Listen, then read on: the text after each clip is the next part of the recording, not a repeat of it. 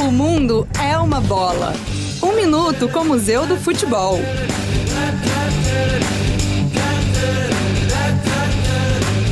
Maior goleada da história das seleções brasileiras foi 15 a 0. E não foi só uma vez, foram duas, com a seleção feminina. Em 18 de janeiro de 1995, no estádio Parque do Sabiá, em Uberlândia, o Brasil bateu a Bolívia em jogo do Campeonato Sul-Americano.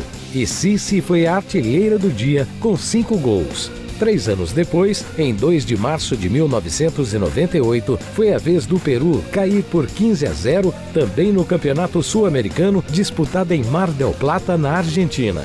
Naquele dia, Cici também estava em campo, marcando dois gols. Para mais informações, acesse museudofutebol.org.br. Apoio CBN.